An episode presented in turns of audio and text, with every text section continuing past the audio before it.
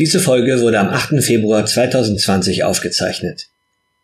This episode was recorded on February 8th, 2020. Three, two, one. Oh, this you crazy mother.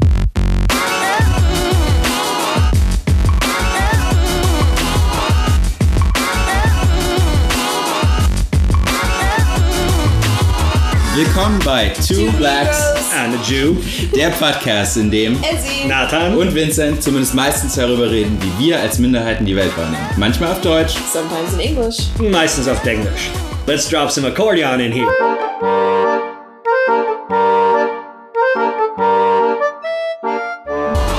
Well, that was not cool first off.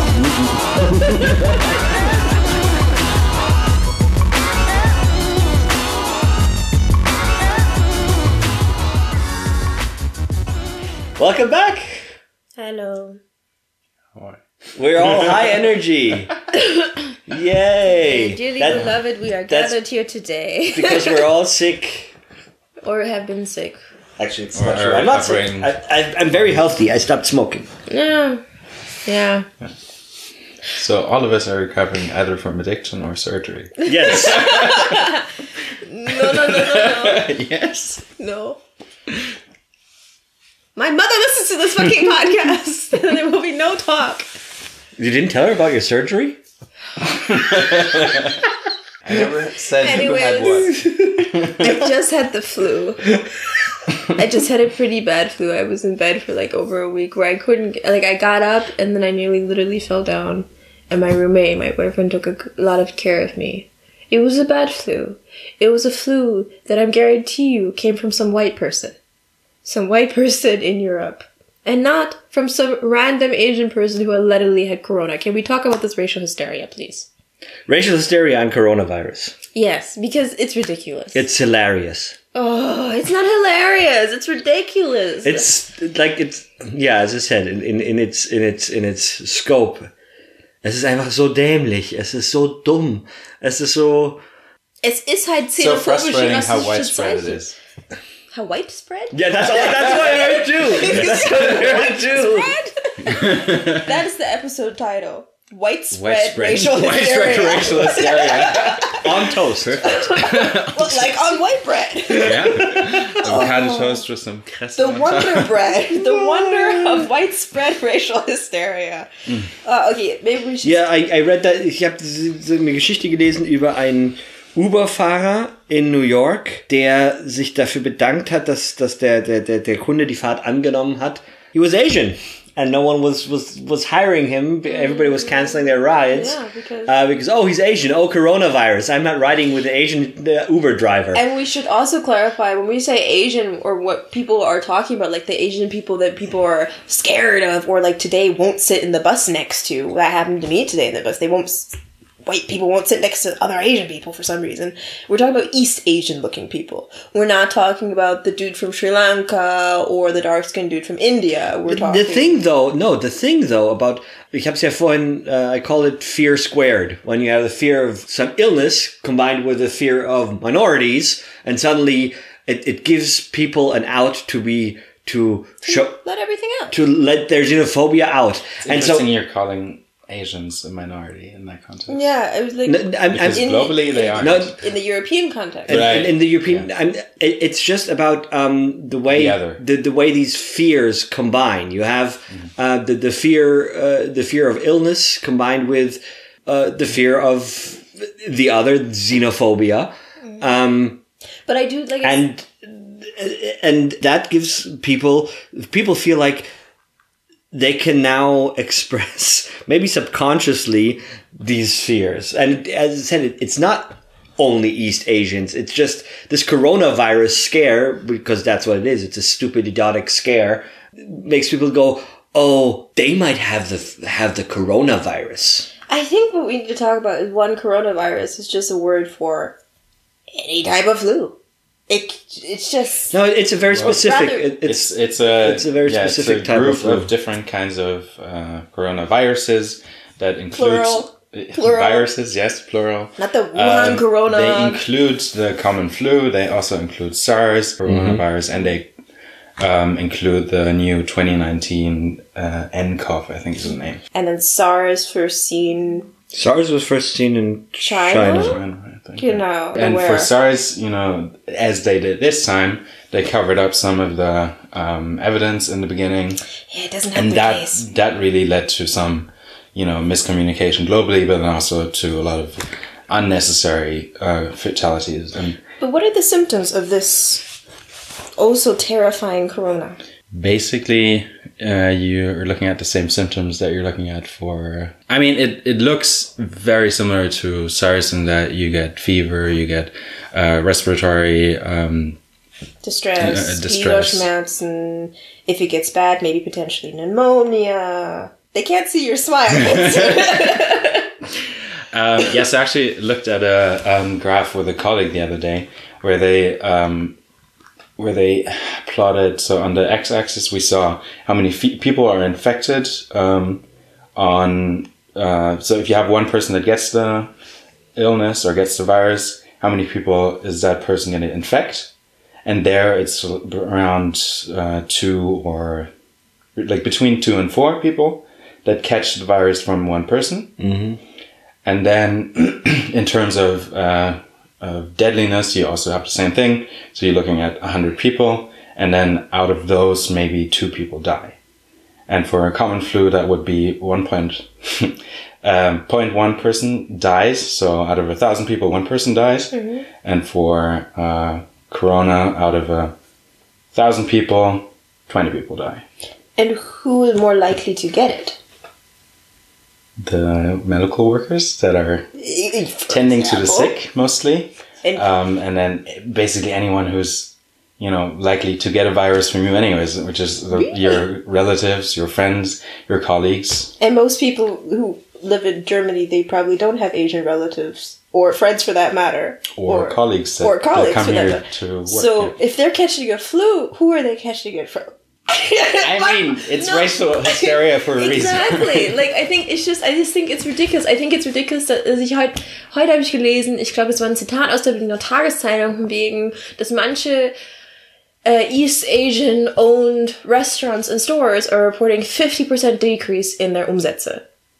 Like that's that's just and what bothers me more is not only like the everyday that I see like East Asian people in my life experiencing and that they're documenting, thank God for social media in cases like this, is what bothers me is that the major news outlets, yeah, they're reporting and there's some of them are doing the Ich bin kein Virus hashtag. They're reporting mm-hmm. on that. But what bothers me is I have yet to see a major news outlet call it what it is. It's not a good flu. It's a bad flu.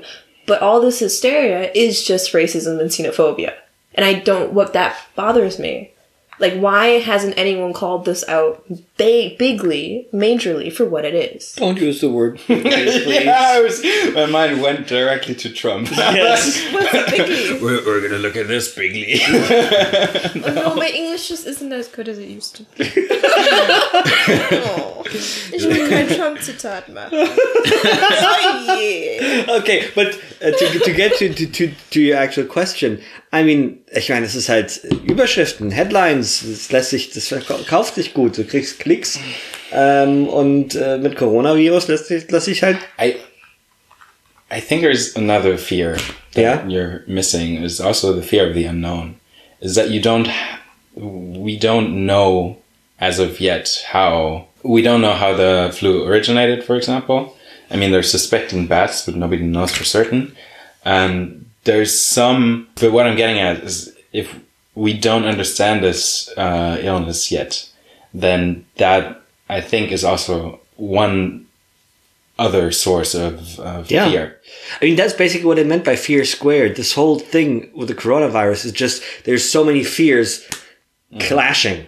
So, so many fears meeting. And There, you have this intersection of fear of an illness, fear of, of the unknown, of not knowing what this illness is, um, uh, fear of the other, fear of, uh, and dieses Nicht-Wissen, welcher Rattenschwanz an dieser Krankheit dranhängt, was es mit dieser Krankheit eigentlich auf sich hat, wo, wo sie herkommt, wie sie übertragbar ist, sorgt eben auch dafür, dass, dass, dass die, die Angst vor anderen steigt, äh, dass Leute mit Mundschützen rumlaufen, die nichts bringen. Dass und die Mundschütze in München ausverkauft sind. Und nicht wegen der normalen fucking Grippewelle, was gerade rumläuft, sondern okay, wegen Corona. kleines, kleines Aside mit diesen Mundschützen. Das regt mich seit Jahren auf. Tell us. Das macht überhaupt keinen Sinn. Mhm. Du, Wieso? du, also du, okay, wenn du selber eine Grippe hast, super, der, wenn, der du, wenn, Mundschutz, du, wenn du einen Mundschutz genau, trägst. äh, sagen wir ganz kurz, wofür so ein Mundschutz da ist. Ein Mundschutz ist dafür da, dass man selbst andere nicht ansteckt. Nicht, dass du selber nicht angesteckt wirst. der Da- Mundschutz da bringt sorgt dafür, Mundschutz dass deine Krankheit nicht aus deinem Mund und deiner Nase ausbricht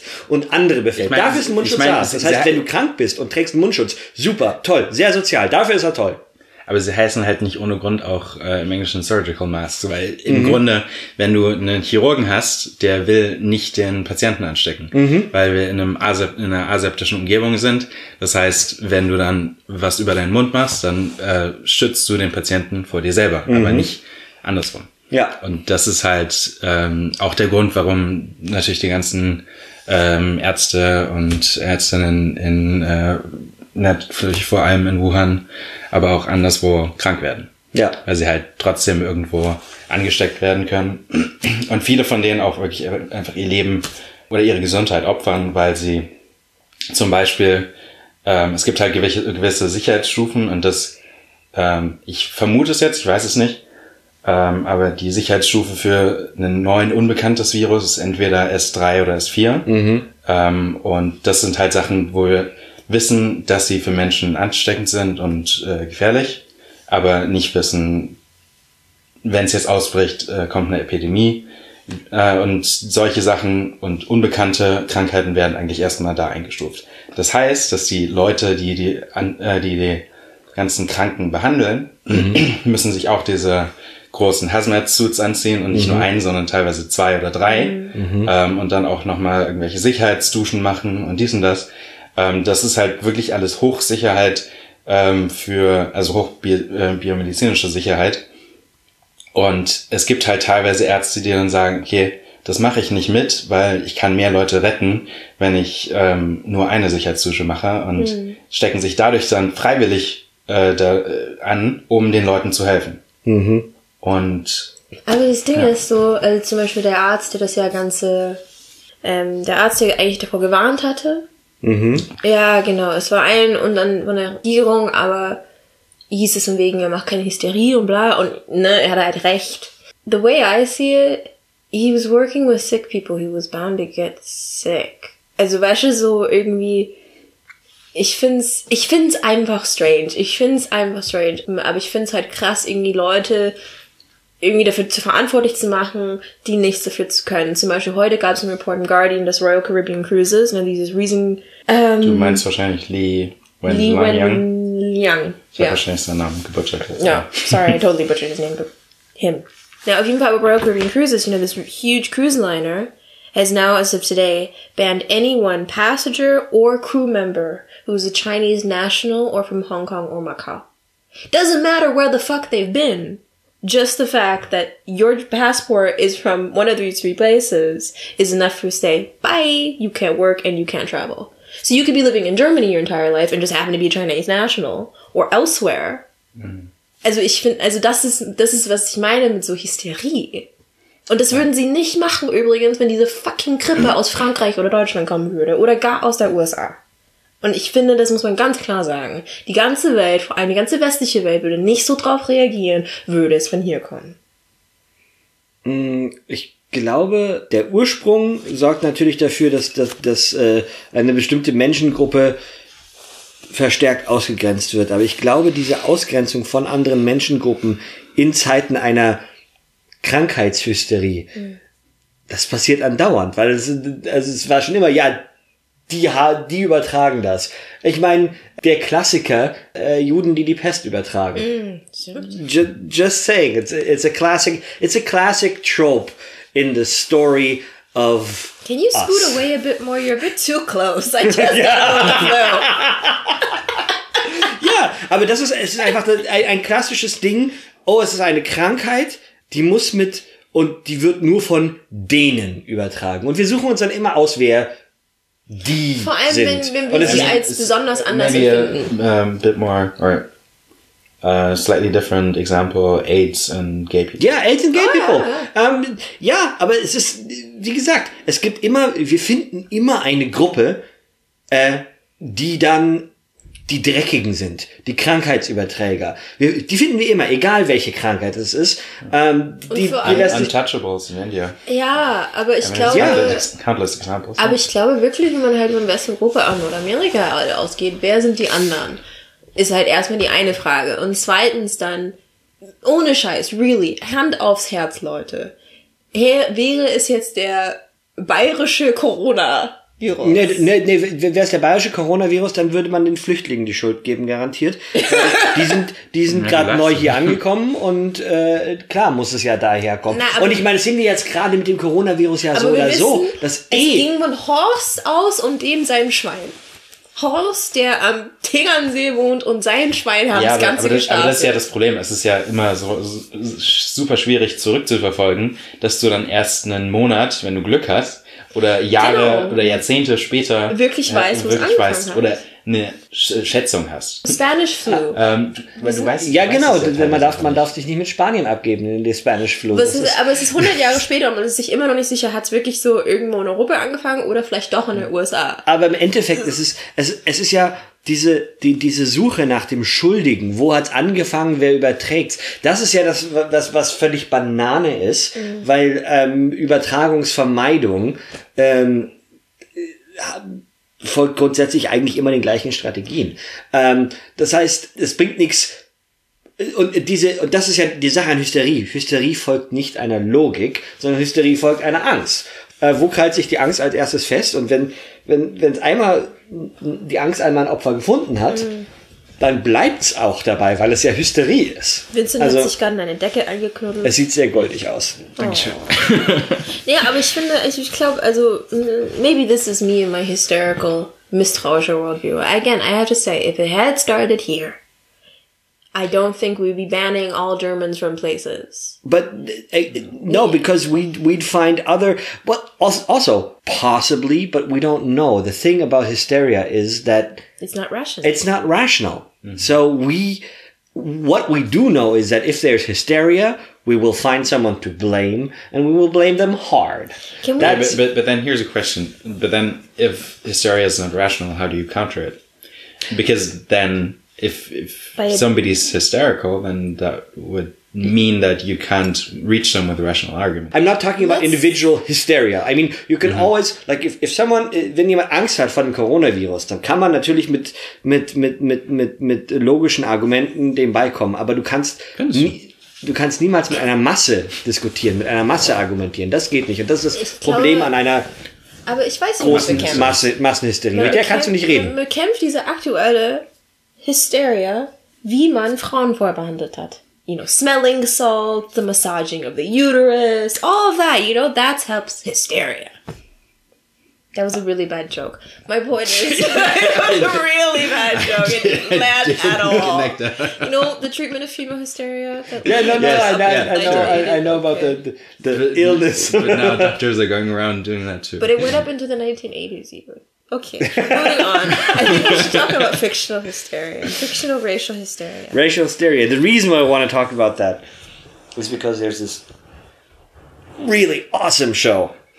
Um, really, is is that the segue we're using? a bad We're just gonna hysteria joke. transition. bad hysteria. Yeah, I mean, yeah. Das ist ein bisschen I, holprig. okay, can, can, okay, do a better segue. Um, okay, give me a sec. You know, okay. I know how to do it. Okay. Let's talk about the biggest documented singular act of racial genocide in the United States. How's that a segue?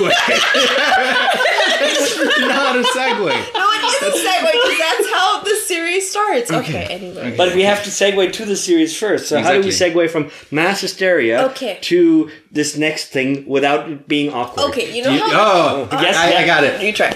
Do you know what would cause mass hysteria? What? A giant squid dropping on New York. it did oh!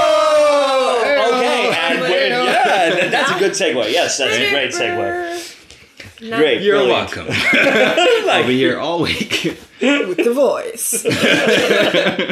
so Yes. Um. So uh, we all watched uh, Watchmen. at Nathan's behest, and I was very skeptical at first. I was- so was I. I mean, I, He, I he think was mo- very insistent.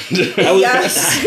I was very insistent because it, it, it, it was a huge surprise. I mean, that, that, that show was a gigantic sh- surprise to me. And, um, I saw. I mean, you had me at the first scene, really. Like, I, you give a lot of recommendations, and there's no way in hell that anyone can watch all the recommendations you give. I try, but it's just not possible. And I started. I last- second that. Ew. I like. I love you dearly, but it's not possible. And then I started it, and you had me when I saw 1921 black people in Tulsa, Oklahoma. I'm like, okay, yes. for those of you who do not know, which include me, um, the show starts with the massacre in Tulsa, Oklahoma in 1921. That massacre, um, I, you should talk about it. You know Why? the most Because about I'm it. black? No, because you know the most about it. No, I I, don't I literally did not know anything about it So- before Watchmen, that fictional show that is a continuation of the of a comic of a graphic novel about superheroes, showed me this thing that actually happened, which is incredibly horrifying and made me incredibly angry that nobody ever told me about this. But that was the thing. Like, I was really. So I watched it with someone who is not You have to t- tell people Yeah, what, yeah, it, what it what yeah, it is. okay, so Watchmen, it, okay, it really shocked me because, you know, you hear Watchmen and you think of that film that came out with uh, Jeffrey Dean Morgan, for example, and then it starts. So 1921, Tulsa, Oklahoma, there was this um, segment of Tulsa, Oklahoma, and those who don't know, Oklahoma is in the west of the United States, but very, very, today, it's just very, very racist, very, very white, very, very corn. Like, and Bible. I don't know how else to put it. Like some some some Republican nice candidates, they don't even need to ca- they don't even need to go and campaign there because they know they're gonna get voted there. Anyways, uh, but there's there was this town, there's this part of the Tulsa, Oklahoma, of the town. And then in 1921, uh, there was about 6,000 uh, black residents there. And these residents were more or less entirely self sufficient for the most part. By self sufficient, I mean they weren't buying from white people, they weren't getting loans from white people, they weren't trading a lot with white people. Were- wasn't it called Black Wall Street? they were called Black Wall Street for the most part. For the most part, like on an Did you get everyday that from the level. show? I uh, I don't know if I got that from the show. I think I got it from after It's looking. what, it's what it's called for the most part. I I don't think they mention it in the show. I, They but don't I, I remember They did. I, they did. Yeah. Okay, then I got it from the show. But I, I know that after? Yeah. After seeing what happened, I, I googled it and I was anyway. Go on. But, so but yeah, it was very called- successful. It's still called the kind of Black Wall Street, but outside of like, but on a general everyday level, they were kind of relatively isolated within this otherwise white town. Long story short, we don't like black people being too independent, and within the span of literally two days, um, white supremacists, aka the Klan, who which very much still exists today, by the way, the people, KKK, the Ku Klux Klan, which was a uh, Still open, is, op- still but is. was back then an openly acting organization. They weren't they still are. I have seen a cross burning before. Yeah, no, n- but but but even with even more impunity back then. Oh than yeah, today. because they were like literally in the White House and very open about it. yeah, they were like you true. could walk around with a- with a Ku Klux Klan robe, and people were like, "Hey, that's cool." Yeah, they were they were a bit more in your face about it. That is true. Anywho, the Klan, but also with help of the National Guard And the entire town and the outside entire town. So you had the you had the Klan, then you had the military, which were let's be honest, most people were in the Klan anyways, and then you had the town, which also a lot of Klan members anyways. There's a bunch of angry white people who went in and massacred. There now at the time the Red Cross, the white owned Red Cross at the time only said about like something like 50 black people died. What we now know is at least a couple hundred died. Died. You have to imagine that they they rolled injured. in with guns, with, with guns, with cars, with aircraft. They aircraft. They this bombed this um in in the they bombed this community from aircraft. They rolled in with guns. They killed with impunity. They shot people on the streets. Think Aleppo just 1921 against black people in It the United Es States. war halt einfach ein geplantes Pogrom. Voll. Ich finde Pogrom ist zu wenig. Also ich They used aircraft That's why I said to bomb them. It was it was it was it was organized, militarized genocide, both from the government and from the people. And the United States government only acknowledged that this even happened and their participation in this in 1996. There were never any reparations made. Ever. None whatsoever. Hell, there hasn't been reparations made for slavery, but that's an entirely different episode. Um, but I think the thing with Tulsa is that you know black people have frankly been scared to organize since then, and unless you are in the black community in particular, unless you're not, if you're not from Oklahoma and you're black, you, in my experience, you only know about it if you come from a family like mine, for example, who is kind of educationally privileged enough. Because most black people don't even know about this. It's well, Most Americans don't know about this. because I mean, look, the United States has committed many genocides against Native people, against Black people, against any people really that's not like white and Christian. Um, but it's big. There was nothing. There has been. There was nothing like this in a span of forty-eight hours on United States soil that before then, and there hasn't been anything since. And I mm-hmm. emphasize in that short time period. And I think what's interesting about it is so they start off the series with it, and I got it. I see black people in 1921 Oklahoma. I know what they're talking about. the show starts with it, and it, it's this horrifying thing. Yeah.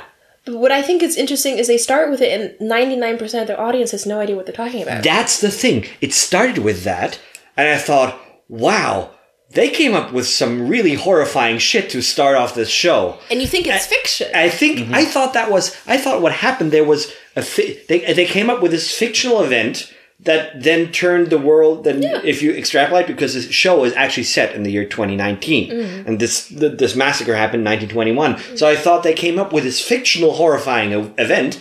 That then explains what the world is like twenty in, in this fictional 2019, and then to find out that this actually happened. This massacre actually happened. I mean, some people have the audacity to call this a race riot, which is just it wasn't a. it's It- well, that's just a bad joke. Well, the problem is the term race riot in the context of the United States is complicated. Because normally when we talk about a race riot in the context of the United States, what we really mean is a revolution where some black people or native people had enough Yeah. and then went against white people. And that's why Right. calling this a race riot is just a slap in the it- face but- because you did no. not have an armed uprising that was But then. I do think it is true. It's just not in the context that we typically hear about. yeah, it's a white race riot. It's a white race riot. And I do think it's true. I just feel like no, but I do feel that a riot always implies that it's rioting against some The sort of status quo. oppressionary Oh, force. Also, the definition of a riot is a riot is to some extent. And also, a riot does not in- involve bombing people from airplanes. Yeah, but you know, if you That- just happen to have uh, the thing with That, okay, That's just calling it a race riot makes it sound like so much So smaller than what it is. But there's three things that I think are really important to just contextualizing the series, and I think that's why they that's the first image you see because I think it frames how you view the series if you really know what they're talking about. One, this race riot, and I do think it's true. It was a white race riot. It was riot against black. riot is, is is not enough. It's not enough what would because you call it? It's a it's a military massacre. It was a military An armed massacre. But how it started, yes, the military came in definitely. And airplanes. yeah, but I'm not. Look, I am not. I'm sorry that I'm, I'm sorry that I'm so hung up on those airplanes. But as soon as you have an airplane to bomb people, you're not rioting Of anymore. Of course they had airplanes, though. You're, made you're, you're you're rioting if you use sticks and whatever stuff you find on the ground. That's a riot. But it makes that that was sense. Like, of course they had airplanes. You had this large area of a lot of agriculture where even back then people were starting to use planes for helping their fields. sit, and it's a bunch of otherwise wealthy white people. Like, it makes sense that they'd have an airplane. And also, you're dealing with a lot of, and so here, 1921. But, but that's why I say the word riot just diminishes what it actually is. Yeah, but I think in the context of the United States, I think it actually is really fitting. I'm not trying to defend these right racists. No, I, I know, I know, I know. I, I find this really interesting. I find this really interesting that you because say it's fitting because I've know how it started. Because when I hear the word riot, I don't think of like an organized demonstration or organized revolution. You know? yeah, no. But riot, how it started It's was when tempers flare and just people go yeah, and nuts. how it allegedly started. Shit, fuck alleged. Yes, allegedly, because it probably wasn't like this. You had a 19 year old black boy, black man, but kid, he's fucking 19, and a white girl, probably blonde and blue eyed, 17. And allegedly, the black man slash boy, because in my man, he's a kid, allegedly assaulted this white girl. What was probably happening is they were probably had a consensual relationship. They back probably then, were just but it was DNA, Yeah. of course. Being teenagers. yeah. Being teenagers, and he was too young and too dumb to stay And we've away and from it's her. a story we've heard so many times Yeah. before. Because God forbid you touch a young white woman. Yeah. And he would probably look. I'm not saying that.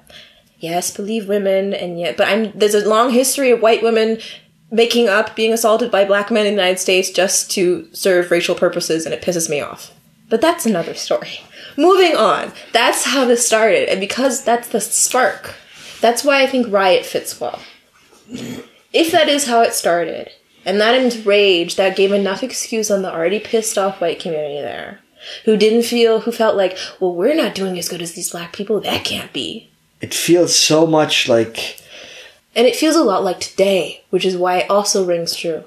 It rings true. It, the reason why this series works, if you really understand what they're talking about, mm-hmm. remember when Trump got elected and there was a lot of terminology, especially in liberal circles, especially liberal people of color circles, about Trump's election was really a white lash mm-hmm. to Obama. yeah. These, a lot of white. Him being the first white president. Yeah, and a lot of white people, particularly He's the first white people president. from, That's for sure. but in particularly a lot of people who came up to vote for him First true person of color. in the But a lot of people who came out to, Our presidents are not just black and white anymore. They're orange. but a lot of people who came out to vote for Trump, not all, but a big majority who mm-hmm. don't typically vote so much, mm-hmm. were white of low, lower sections, uh, social economic standards, so poor white people. yeah. who in their minds traditionally no matter how shitty their lives were as poor white people mm-hmm. they were their lives were never as bad as black people's were and to have obama in office for eight years i think really pissed a lot of people off Felt like oppression to them. yeah, but no, like, like because you always, I think, in society, you kind of always need someone at the bottom of the totem pole, mm-hmm. and these white people who, no matter how shitty life has been for hundreds of years, have always been better than black people. So that's why there- there's that term white lash, and so I think that's why the series also works well because it's dealing in a way with the white lash that we're experiencing today. it's I find it fu- I, not funny. In, funny is the wrong word. I find it fascinating how it how it inverts some tropes about racism and how it deals with that because And there's one last thing, and then I will finish the historical lecturing. Mm. No, that- I think this- it's really important for the rest of the conversation. 1921, and in the series, it is talked about. I've only watched up to episode five, so I don't know if it's talked further. One of the first images you see is this black man, this father in uniform, in a World War One uniform, taking his little boy and then hiding him and da da da. You had World War One and World War Two in particular were really interesting, racially speaking, for the United States. Because World War One, so in the Civil War, yes, you had black people on the northern side, on the Union side. Allegedly, you know, Abraham Lincoln freed the slaves. He really just wanted bodies, frankly. So historically speaking, wars have been really interesting racially in the United States. In the Civil War, you had black people fighting on both sides, and the southern side, of course, not out of free will. And on the northern side, look, Abraham Lincoln didn't free the slaves because he was a really nice white guy. He just wanted more bodies and more cannon fodder. But the first time that black people were really kind of semi-empowered mm-hmm. was World War One. Mm-hmm. So you had these black men who went over to Europe to save white people in Europe to fight for freedom. to fight for freedom over there and were treated really shittily by their co-soldiers, by their commanders there. There's also a beautiful scene in the series, which we'll talk about later. Three or something. Yeah. But the thing is, but then also by the, the people in Europe, and particularly in France and Germany, yeah, there are a lot of racists. But for the most part, they were treated a lot better by the average people here in France and Germany than mm-hmm. they were at home. And then they came back, these men who had been highly skilled because they're working as mechanics and pilots and highly trained soldiers and mm-hmm. whatnot, who the first time in life been empowered, who were the first time in life allowed to walk around with a gun. And they come home and forgive my French, but they're just another nigger. And that pissed a lot of men off. Understandably so. So when we talk about 1921 Tulsa, Oklahoma, one reason why the city, this part of the city, this black city was doing so well is because you had these highly trained men who came back and said, fuck this shit. I'm going to get mine. And then on the other side, you had these young white men also who had been in the military, also frustrated because young men coming home from war is just not a good thing. Hashtag Spanish influenza, which killed a lot of people. And you had these PTSD.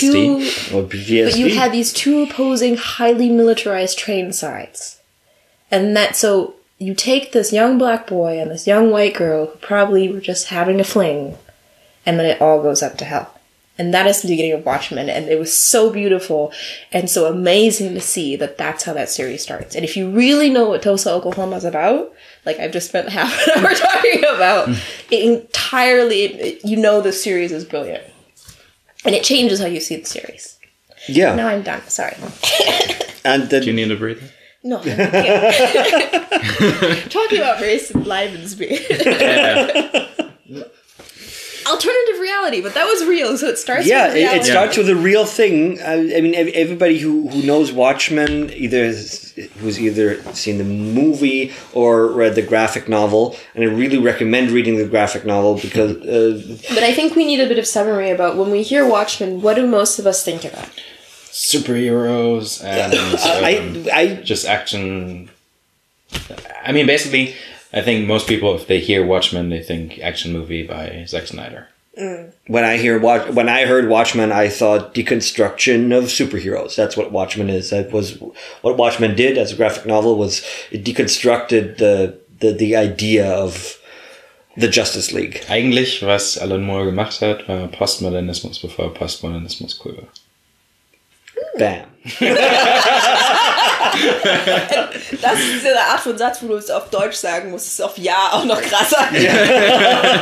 Aber nee, Äh, aber deswegen passt es auch so gut in, in unsere Zeit, glaube ich.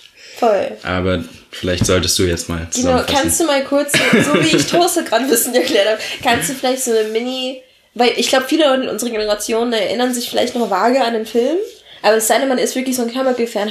Also was ist so Watchmen eigentlich? Weil da- das erklärt dann, warum diese Serie so gut ist im Vergleich zu wie Watchmen sonst dargestellt worden ist. Oh, yeah. Just like a basic summary of how Basic- it should be versus how they're doing it. Well, mm, no. Not it- should Wobei be, eigentlich like how die Serie nichts mit, mit Watchmen zu tun hat. Doch, die Doch, Serie hat schon. alles mit Watchmen zu tun. Ja. Aber, aber, aber Okay, nicht nein, mit Alan Moore. Der, der, der Clou, der Clou an Watchmen, also am, am Graphic Novel, ist, das Graphic Novel spielt schon in einer alternativen Zeit, Timeline, wo Nixon nie ähm, impeached wurde. Nixon ist Präsident geblieben und er blieb Präsident. Und er blieb weiter Präsident. Und er blieb weiter Präsident. Äh, es ist 1900, der, der Comic spielt 1985 und Nixon ist immer noch Präsident.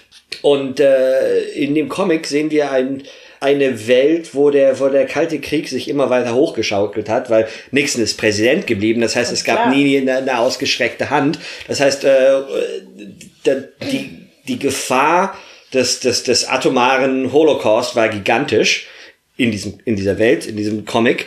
Und äh, das Comic ist eben entstanden auch in einer Zeit, wo, wo es große Angst davor gab, dass die, dass die Welt sich einfach in die Luft jagen wird. Und äh, erzählt wird, in dem Comic geht's um eine Gruppe von Superhelden beziehungsweise Ex-Superhelden, die Watchmen.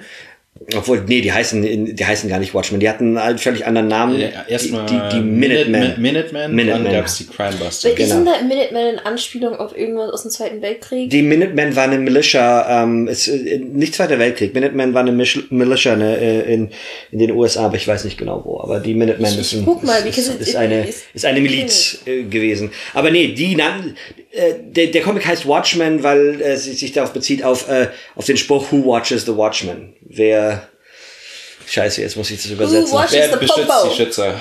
Oder Nein, wer, nein, wer beobachtet, die beobachtet. Wenn jemand, wenn jemand richtig viel Macht hat, wer guckt den Menschen mit Macht auf die Finger?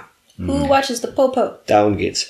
Der ganze Comic äh, ist, ist wahnsinnig wichtig auch für die Comic, für die Geschichte von Comics. Aber was den Comic interessant gemacht hat, ist, dass er wirklich auf einer Ebene den Superhelden-Mythos auseinandergenommen hat, auf anderer Ebene hat er sich eben angeschaut, wie gehen wir Menschen mit dieser großen Angst um? Und wie lässt sich diese Angst beseitigen? Und einer von diesen Superhelden findet einen Weg, diese Angst zu beseitigen und Menschen dazu zu bringen, zusammenzuarbeiten. So good. Yeah, I know it's so good. That's why people should go and read the read the book. Do not watch the movie. The movie is not a bad adaptation, but it changes certain certain things. So I would recommend. Most, mostly the third act, though. Yeah, most of the third act. So most of it is, is still there. Aber ich würde echt empfehlen, äh, das Graphic, ich nenne es bewusst ein Graphic Novel und nicht unbedingt ein, ein Comic, weil es ist, es fühlt, es fühlt sich an wie ein Buch. Man braucht auch sehr lange, bis man da durch ist. Es ist wirklich ein, ein fettes Teil, äh, dieses Graphic Novel.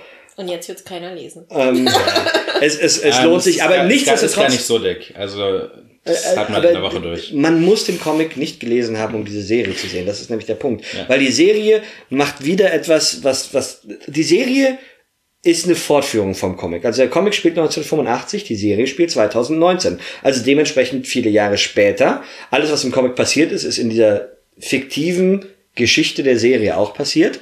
Die ganzen Superhelden gab es. Es gab ein Verbot, Masken zu tragen irgendwann mal. Ähm, und Was aber noch vor dem, vor der Graphic Novel war. war das davor schon? Es war, es war da, da schon illegal, aber es, es gibt halt nur den Okay. Forscher. Aber ähm, das Interessante ist eben, der Comic hört ja damit auf, dass einer dieser Superhelden einen Weg findet, die, die Menschheit an einem Strang ziehen zu lassen. Und 2019 spielen wir in einer Welt, wo irgendwann mal, wo Nixon dann abgewählt wurde und Robert Redford Präsident wurde. Darf ich kurz was einwerfen? ja. Ähm, weil ein, er fragt dann noch eine von den anderen Figuren, äh, ob er das Richtige gemacht hat. Der Held, der die Lösung in Anführungsstrichen gefunden hat. Und seine Antwort ist dann auch einfach nur, ja, aber es endet niemals. Okay, so Robert Redford, for those who don't know, he's an American actor. Ha, that should sound interesting because Reagan came after Nixon. Yeah, it's basically it it, it turns things on its head on its head because Reagan was uh, another conservative um, who With no charisma whatsoever. who dis who, he was an actor who became president who basically dismantled a, a lot of the social systems that were Wait, in place. Reagan, not Nixon. Reagan. Yes. Yeah, Reagan. said Nixon. Oh, I meant Reagan. Sorry. Yes, yeah, Reagan. Reagan was an actor. Who, funny enough, was a Democrat before, and then he met Barry Goldwater. Barry Goldwater, who is the forefather of Trump. Uh, okay. Yes, whose whose mentor in turn, by the way, inspired Hitler. But that's another story.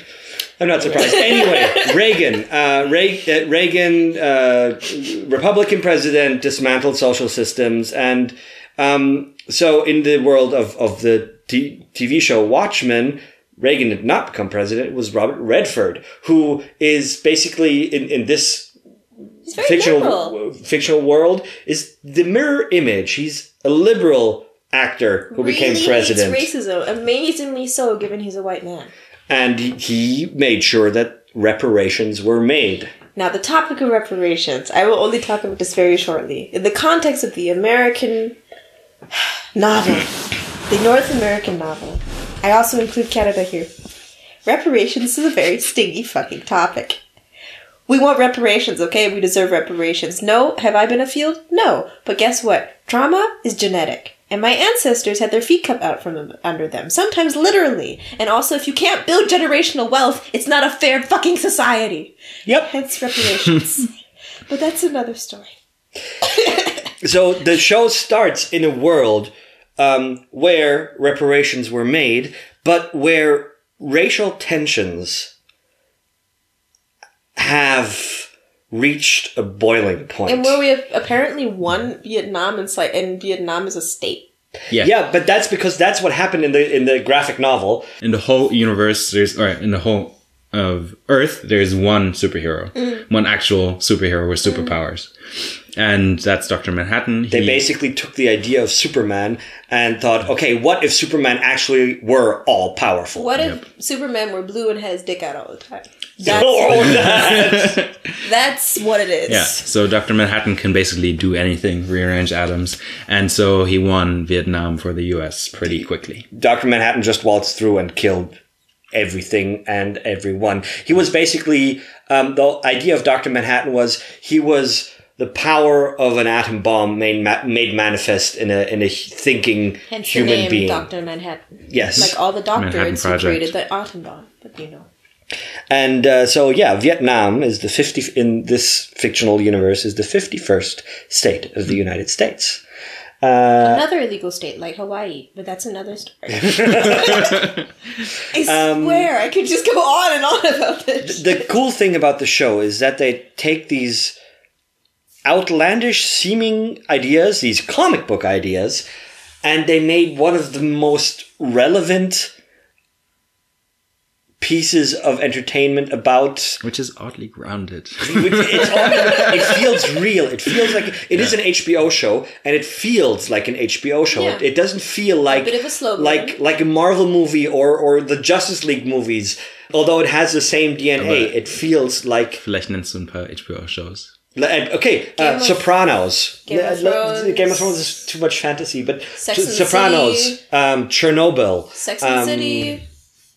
uh sex and the city uh the wire Yes. um Oz. oz I'm, I'm thinking all these Reality. TV reality shows. these the shows grounded in reality and they took take that sensibility the uh, the, the, and the slow burn in it because I think that's really key when you watch an H- so excluding Sex and the City.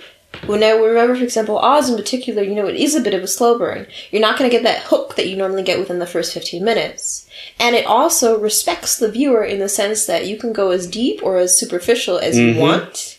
For example, do you really know what Tulsa, Oklahoma is about, or do you not? And I think also what's interesting about the okay, keep going. Sorry, I Yeah, but that you're making a great point because you can, can come at this show from two different uh, uh, from two different positions. If you don't know what Watchmen is and you've never read it, that show will, still be amazing because um, what it does is it, it, it creates these characters, these very real characters in very real situations and it asks questions about how would you deal with this? But what's also interesting is speaking of like level superficiality or depth. Do you guys know who Henry Louis Gates Jr. is, for example? Henry Louis Gates Jr. Mm-hmm. Mm-hmm. No idea. So remember, there's a scene where she goes and gets the, the ancestry swab, Mm-hmm. and the dude on the ah, computer. yeah. That's a Harvard professor on race, by the way. Really? Yes. An actual. There's an act. He's an actual dude. Yeah. He's the leading next to like Cornel West. He's one of the leading black. Okay, then, let, then let's quickly talk about the people who by- make this show. who, by the way, and I have to say one thing about Henry Louis Gates, and that it's because it's interesting. The reason why it's also interesting, and that besides the fact that he's like one of the go-to people on race in the U.S., is that he uh, a couple years ago was really largely televised. His white neighbors, who he's lived next to for decades, called the police on him once because he fum- was fumbling around with his key, and they thought a black man was breaking into his white townhouse near Harvard. I read that story. Yes. I read and that, that is story. the dude in the series playing the Secretary of Treasury. Nice. And so my point with this is Watchmen. So But he has the same name. he has the same name. Yeah, so he basically plays Yeah. himself He plays as. the- but but that show is so friggin' it's so meta the- in all the good ways. yeah, so if you know who he is what's happened to him, you're like, oh. But what I find, and he's also made a big case for reparations and genetic testing. This entire series he did on genetic testing and find out where your quote unquote roots are. It's literally called Your Roots, I think. Yeah, But- it's, it's. I mean, it's, it's very very punny uh, where they show. But no matter if you're into I think it for it's the the ancestry. At the ancestry, Yes, yes. yes. but even if you're into it for race, like I am, it's interesting. Or if you're into it like for like comics, like you guys are, because I'm not a, I'm not, I don't dislike comics, but I'm not obsessive about them. But also, if you're just interested in good drama and good stories, Oh yeah, it's it's it's one of those shows um, where when you watch it, you re- realize, wow, those are t- brilliant writers. Who, by the way, um, a lot of the writers on the show are women or women of color. Um, uh, a lot of the episodes are directed by women. Um, which is amazing given fucking HBO. it's it, it the- show itself, like even in the meta uh, level, is And it's led by a middle-aged, brown-skinned black woman, Regina King. She ain't excessively pretty. She's not excessively light-skinned, and she's fucking middle-aged. She's definitely gone through menopause. And she's the lead of the series. That is revolutionary. Because the last time we had that was Viola Davis. It was an entirely different series. Yep. It's um so this show it just it talks a lot about racism. That's at its core about racism and fear and us as human But beings. how- intersectionality in that race. that too, and that's why that's why we wanted to talk about the show. I mean, we're basically telling you all go watch it, which we're doing, right? This black Yeah. woman has white adopted kids instead of the other way around. Um, yes. It's amazing.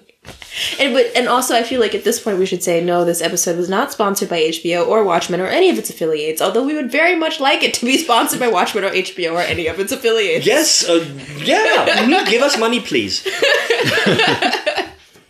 um, no, but uh, it talks about a lot of interesting things, and I mean, there's a lot of things that we. Sh- we're almost at the end of, of this this episode, but um, there's a lot of things in there that we should talk about. There's a lot of ideas in there that we should talk about.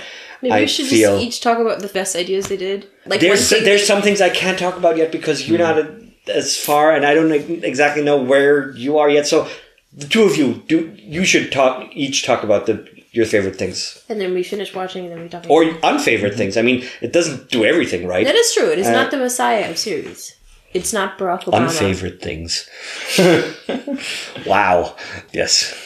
Vincent, you start. No, Vincent's a bit tired today. I'm a bit very tired, but um, I'd be happy to go second.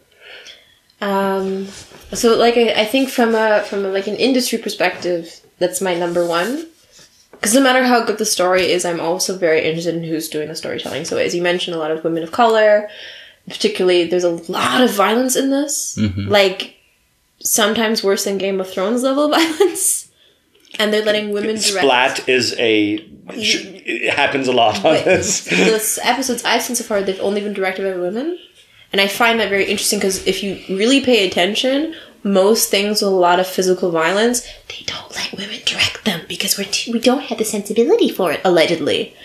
Frankly, they've never seen a black mother hit their child upside the head with a frying pan. They would know we're very good at violence sometimes.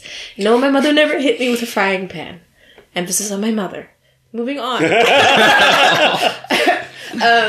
and again, I think so. So yeah, the casting is really interesting for me too because it's just not something that we've seen.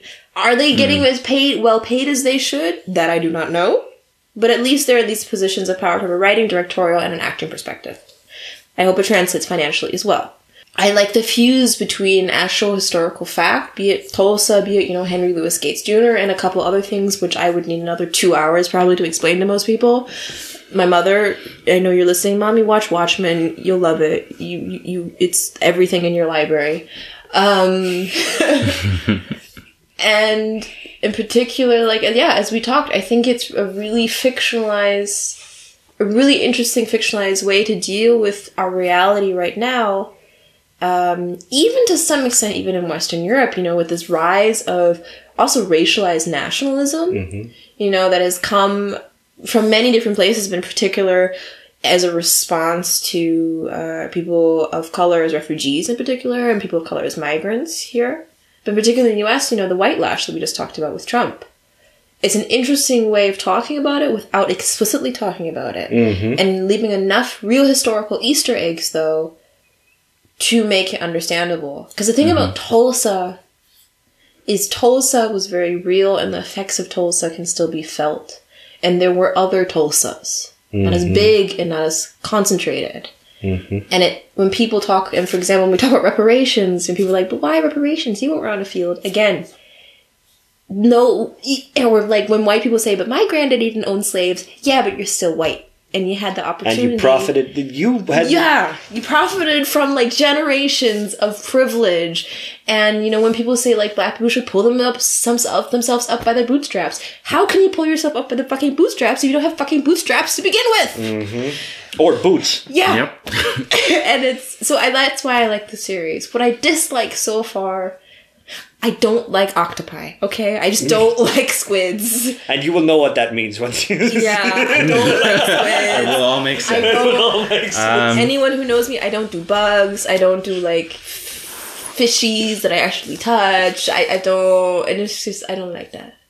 But that's just me. and that's not that's not a big thing. It's a, it's literally a big thing in the series. It's multiple and it's big. no, but but I mean that's not a big thing to dislike about the series as a whole. If you're staring at it all the time, Okay. Yeah. I have very vivid imaginations. if the siren were to go off, I wouldn't think, "Oh my god, the bombs." I would think, "Oh my god, the octopi." Splat, splat.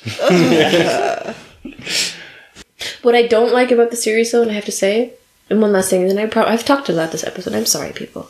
As much as history they give in terms like actual real racial history, I think und dann muss ich weiter gucken, die letzten vier Folgen, um zu gucken, ob es weiterhin so bleibt. Ich finde es auch irgendwo minimal fahrlässig, so viel zu droppen, ohne das überhaupt zu erklären. Zum Beispiel alles, was ich gerade mit Tulsa erklärt habe, was nicht über Wikipedia wirklich theoretisch hinausgeht. Ich finde es schwierig, das alles zu droppen und die Sachen, die in fast jeder Szene rauskommen, die the, the implications, the imply, the choice of words. But That's aber what I wie, like wie about würdest du it. das machen? yeah, but I think it's just a bit I mean, you can't explain. I mean, that's No, you It can't. made it made me Google all that shit, yeah, but I and, think and I think that's the best thing entertainment can But do. given Is yes, yes, I did. But given how this is not a but what if black people ruled the world story? This is a complex shit, which Yeah. makes it brilliant. Where Yeah. Mm-hmm. also black people are also evil in this. That's what makes it really good storytelling. And to mix that so with real historical racial shit, though, m- with no ounce of explanation, and at least I haven't seen an ounce of explanation so far. th- I'm worried about that. I'm worried how some people might misconstrue that as, oh, it's all complicated. yeah, but the problem is once you start explaining, you take away momentum, and you take away. I mean, Yeah. you as a And I- storyteller, I as a director, you. you But you also get my concern of like. no, I, I totally like, understand. I understand the concern, but I don't think there's a satisfying like. I don't think so either. I'm just saying, like, mm. Yeah, but no, I understand that. this this is the kind of series that There's stuff where you think. you need to be able to go to the Watchmen website where they have like everything explained. They actually do have like the the Watchmen, Cool. the Watchmen website. They had a basically an augmented reality thing where you can go into the files of the FBI and read about Hmm. things.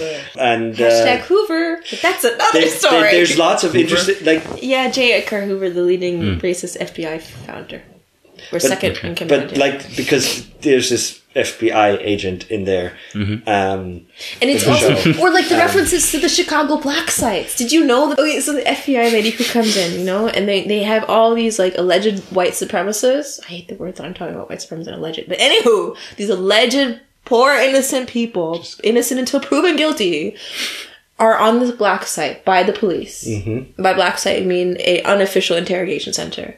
And this FBI lady comes in and she asks this poor alleged white supremacist, "Sir, are your rights being violated?" And he's like, "Yes, ma'am." She's like, "I don't give a fuck." Mm-hmm. for me, especially you know, starting this out with Tulsa, it's an unspieling to like the LAPD or the Chicago PD, mm-hmm. who have documented and admitted black sites still today, where they mm-hmm. incarcerate little black and Latino boys and do what to them? Exactly what's done in the series. Mm-hmm. that's what I like about that show because it Yes, but people think Dredges up these but people think it's fiction, and that's that and it's not. And that's the thing. I mean, that's what I like about like I googled. I, I found out that the, yeah, you, that, that's you, a problem. you did, but, but Yeah, but okay, now I see the problem. this Yeah, you see that, and. Yeah. you think, See, wow. Okay, now I. Because s- I see it because I know this shit. yeah, and and I maybe also- maybe some after after an ep- episode, maybe just what a text like the Tulsa Yeah. uh, massacre actually And happened, with the and I, FBI, what's interesting about that scene is not only the unspieling to the black sites, Mm-hmm. that's one layer, but how she's like, uh, actually, I don't really give a fuck about your civil rights, Mm-hmm. is how the FBI has historically reacted to such revelations and still documentally reacts. Mm-hmm. And so it's this thing of no, that the FBI is not your savior, the FBI is complicit and really doesn't give a fuck. yeah. You only get that gravity if you know about J. Edgar Hoover and the beginnings of the FBI and how they document people and harass people and how only 50, 60, 70 years later did they release their documentation and oh, oh la la. Breathe. So There is a lot in there to that's just unpack. one, that's one scene. And Yes. so the fact though that it's framed though as fiction. yeah, I see. I, no I, I see. I see. I see the issue. I see Das, das the ist, issue. also Yeah. Ich wünschte mir einfach ein Footnote oder ein ganz gezieltes am Ende der Folge, klick mal hier, da ist dein Footnote. Mhm.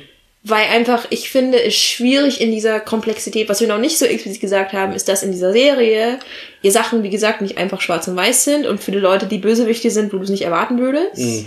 It's not like, oh, all black people are oppressed. And within that context, some idiots might watch this and be like, but wait, poor white people. Okay, but then the question is: Is this series made for the idiots, or is this series made for people like you that would watch it and actually either? Well, it's made for Google people who it can afford an HBO subscription or are smart enough to stream it illegally. So, I mean, that might implicate that you know it's, The average it's- hillbilly in Alabama is not watching this. That is true. exactly, and that thi- this is actually made for uh, people that you don't need to explain this And to. there's enough rich white liberals who will watch this and be, and go and and then will start questioning. Yeah, but I mean that that's also you know a huge thing is that media also doesn't always need to cater to everyone. You can also just make media that caters to a certain subgroup that then takes a lot away from this because, um, for example, the way that this the show puts into perspective the you know the extent of human tensions or human misery that is always bound to happen. But that That's Be- be- one of my because, favorite because that yeah that, that's parts my, of it. that's my favorite part I'd say is where you know even if for example the, the way that they talk about certain events mirrors how they would talk about um, for example how they, how they talk about 9-11 Yeah, yeah. um, oh yeah, yeah, yeah, yeah, yeah. I think that perfectly, you know, and semi subtly shows you that no matter which alternate reality you're in, you're always going to have traumatized people. You're always going to have angry people. You're always going to have uh, fearful people. And, And government conspiracies about whether or not the big event that allegedly traumatized a thousand people really happened the way it said it was happening. Exactly. so, so you, you always have these nut jobs, um, um, but you, you, you know, you al- Really, you, but really, you are- did it happen the way we think it happened? Did a lot of I don't know. I mean, in the I- show, I- they I didn't actually read have much, about it. much more of a right to doubt it actually happened. than- No, no, I'm, I'm not in any way doubting that 9/11 happened. No, I don't know. Just who did it? Now no, it's but, not but, crazy. but that's I think that's that's one of the things where I, I could understand why you would say it has everything to do with Watchmen, the graphic novel, in the sense that the themes are very much not the same, but they they go along the same lines of saying, well, just by mirroring uh, you this universe, which is slightly different in uh, in many ways, but then mostly the same in in all other ways. It just kind of yeah, it just shows you who we are in a, in a way that you couldn't just by just by having a, s- a series necessarily based in our reality. and that's what I that's what I love about this, and that's what HBO that's what HBO shows basically are, are about. If you look It's at The true, they have, they Sopranos, have a good track record. if you look at the, yeah, if you look at Sopranos, if you look at Game of Thrones, the earlier seasons, if you look at um, Sex and the City, at The woman with a Wire, if you look controlled at Big. Love, uh, all these shows are basically about the human condition and Yeah. about who who we are and how we react to things and how we act. And I like about Watchmen specifically is that it's an incredibly complex snapshot of the American and human psyche as it is right now. Mm-hmm. And I think also, yeah, I think there's no other. I think it's a really interesting way to yeah talk about 9/11 or talk about all these white women adopting little black babies. And like it's just it's a, it's really interesting to talk or about. talk about celebrities running for president. yeah. Yes. Or Which why does no one talk about that that much anymore? Like people think like Trump's an anomaly. I'm like no, there's this history. A long, Yeah. long Yeah. history. Like be- why don't people talk? because people forget. Yep. I- And that's why That's why. And it also just You talks about hysteria really well, which brings Yeah. us back to the beginning of our episode. Just watch Watchmen, people, and tell us what you think about it, your questions about it. If there's any footnotes that you think might you might want explained or not explained, I don't know how. That's another thing you wouldn't even know what you don't know because it's not clear what's fiction, what's not fiction. And then, also so apropos, was ich gerade gesagt habe, wegen like you don't even saying there are blurred lines. But I'm sorry, there was no but, but, but, but I know people want to know about it. I know they want it. I know they want to know about the blurred lines. Uh, and oh, that was very weird. That was very, especially I just made a I made You a play criticizing that song. Um, the other, the other day, I um, showed your trick to a friend of mine, where you where you play My trick blurred like lines on on YouTube, and then you open another tab where Oh, you so, also yeah. have YouTube, uh, but it's um, Uptown Funk by Yeah. Bruno Mars, And you but but you just mute it. you mute up and then you- funk and you, you play watch- blurred lines and the choreographies. It just shows you that pop is a really good formula. If you Do- watch the do Uptown it. Funk for You you don't think it works, but it works. Uh, okay, well, we, we can do that experiment Yes. in a second. Did you know uh-huh. the songs? Yeah, I think so, yes. Yeah, we'll do the. Do you know the music video? No. We'll, we'll show it to you. You know I'm not a It music works. person. lot That's of- the one that's the one thing I'm not. A lot of hip thrusting and Yes, yes. people snap. Okay. Yeah. I mean, like talking about whole also thing. the appropriation of music and especially of black music. I mean, hashtag blurred lines and at least oh, at least Bruno Mars acknowledges where his music comes from. In the opening scene of Watchmen, the not the Tulsa Massacre, massacre the one set in 2019, Mm-hmm. the hillbilly was listening to hip hop. I think so, yeah. Right. Yes, and a lot of black Or people trap. listen to country, which is also there is a lot of country music. Hillbilly is way too nice a word. Yes, they're also. You mean the white supremacist, racist fuckhead? Yes, him Yeah, you can call him that. with a fucking Red lettuce Nixon head. statue. But I think yeah. I think the series is just very, very good. Very complex, very difficult. It's not an easy watch. It talks about a lot of the things that we talk about here on this podcast. Mm-hmm. Also about fitting in. Yeah. and how to fit in in different cultures and like because we all all of us live in different cultures at the same time And it talks you have your your work culture that you have to fit in you have your family that you have to fit in and how you are different people in these different cultures Fuck! I just realized something. With religion, it's a cri- there's also a huge critique of missionary culture in it. Yeah. You, with the you know with the lead character Mm-hmm. and her her nun costume, and she takes these white women out of their culture, and people are criticizing of it, and they And don't. Vietnam is a state. Nah, yeah holy there's fuck! there's a lot in there to unpack I just It's- realized that she. Whoa. And I mean, they talk about trauma a lot. And yeah. yep yep yep so um But she's like So, one of those um, nuns. Wow. I, This yeah. this was This needs to end. I need to Na- go finish Nathan Watchmen. and Ezzy talk about American history. This e- episode Um, was not brought to you by HBO, unfortunately. Or Watchmen. We'd love to bring it to you by So, HBO, but if you're thinking about what you should do next, you should I- get me you an should- internship on set. you should go to the next bookstore and buy the graphic novel Watchmen, and then you should start. Watching the series, Yeah, and then and it then, is worth it reading.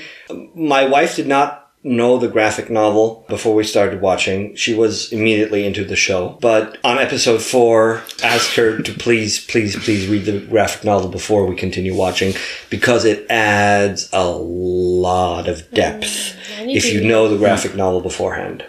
So my Yeah. partner was very into the show.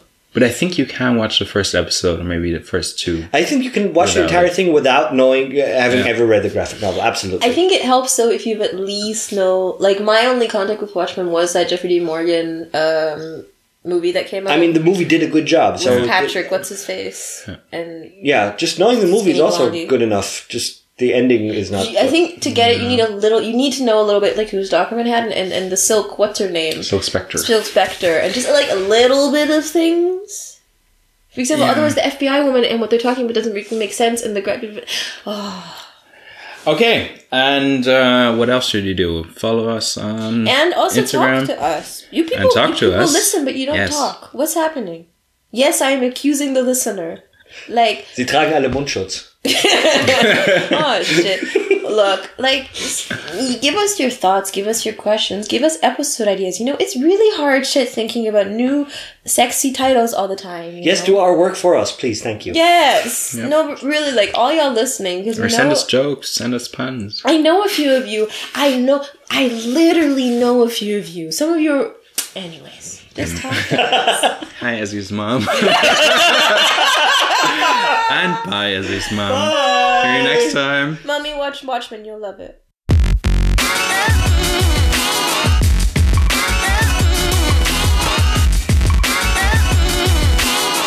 Oh, this you crazy mother.